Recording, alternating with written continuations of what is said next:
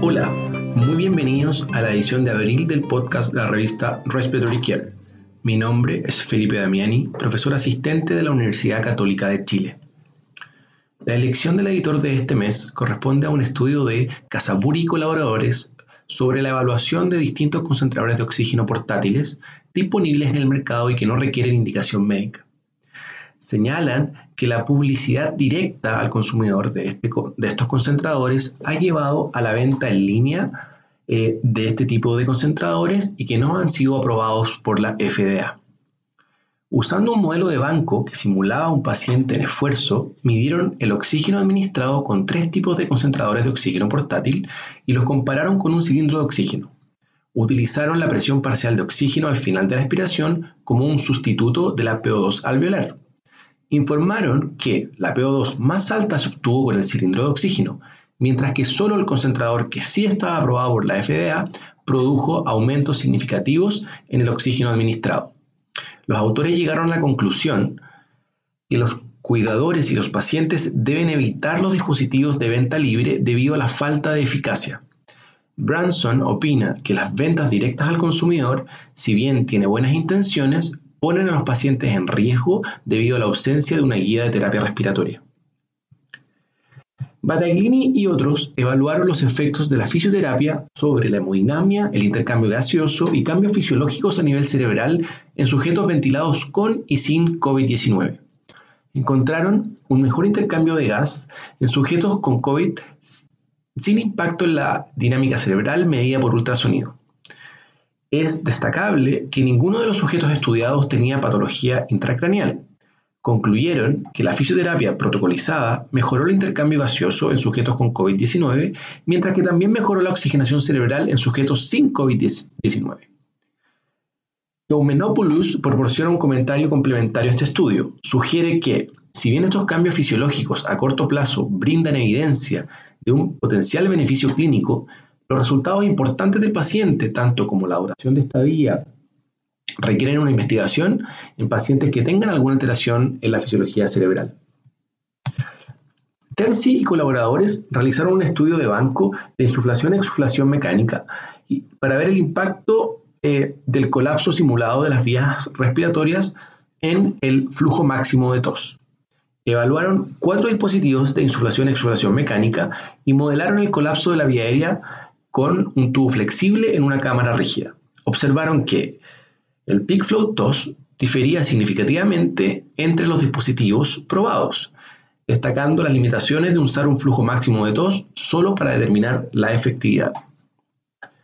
Fossat y otros evaluaron la medición del flujo máximo de tos en sujetos ventilados mecánicamente sin desconectarlos del ventilador.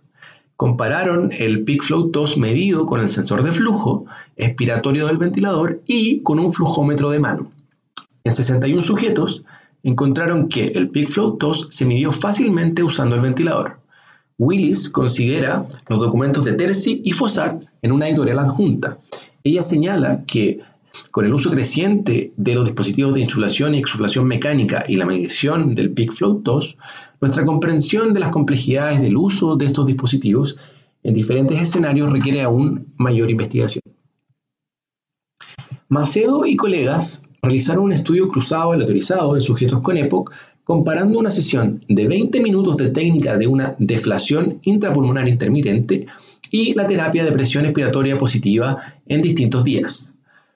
Los volúmenes pulmonares se midieron mediante pletimografía y técnicas de dilución con helio y los resultados de la espirometría se eh, evaluaron antes y después de cada terapia.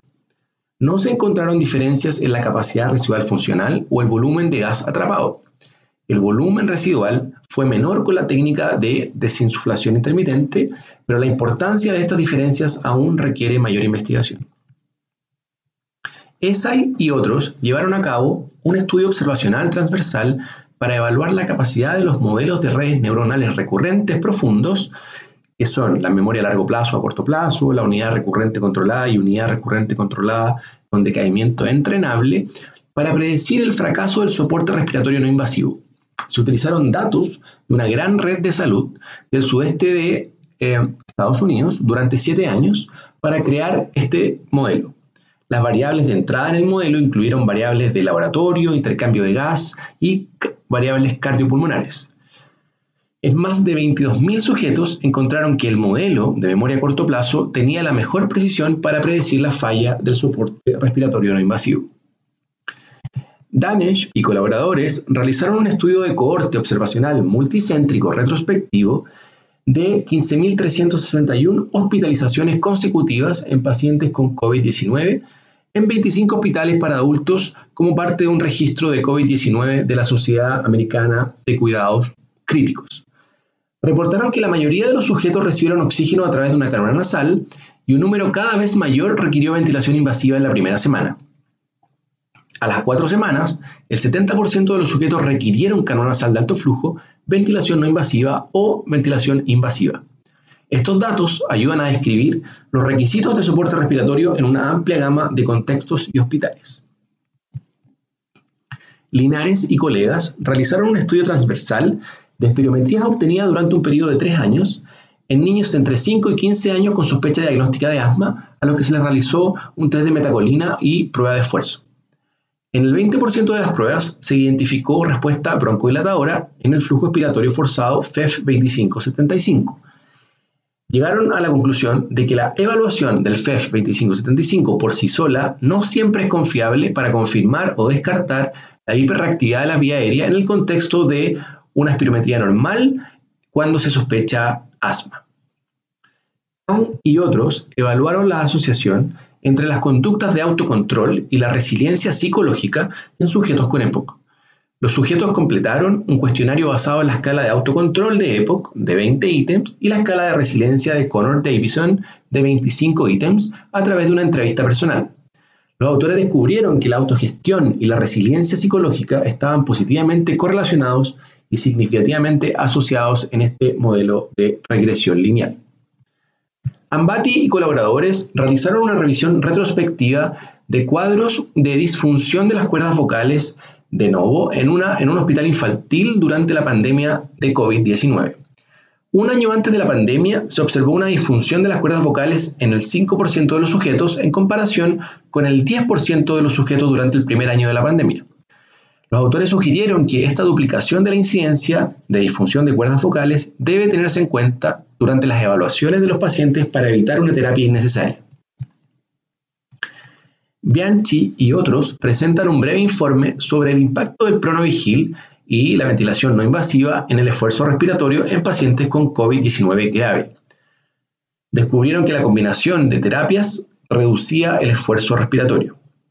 Liu y sus colegas describen el uso de la impresión 3D para desarrollar un árbol bronquial de alta fidelidad y así poder entrenar el uso de broncoscopía. Finalmente, Beldogen y colaboradores proporcionan una revisión sistemática sobre el uso de insuflación y exuflación mecánica en sujetos con enfermedad neuromuscular. Incluyeron 25 estudios que reclutaron 608 sujetos. Reportaron que el uso de este dispositivo se asoció con una mejora en el peak flow TOS y una alta satisfacción del paciente. Señalan que faltan aún pruebas para sacar conclusiones definitivas. Para recibir el contenido de este y los números anteriores de la revista, visite nuestro sitio web en www.rcjournal.com. Allí también podrá suscribirse para recibir el podcast de las ediciones futuras.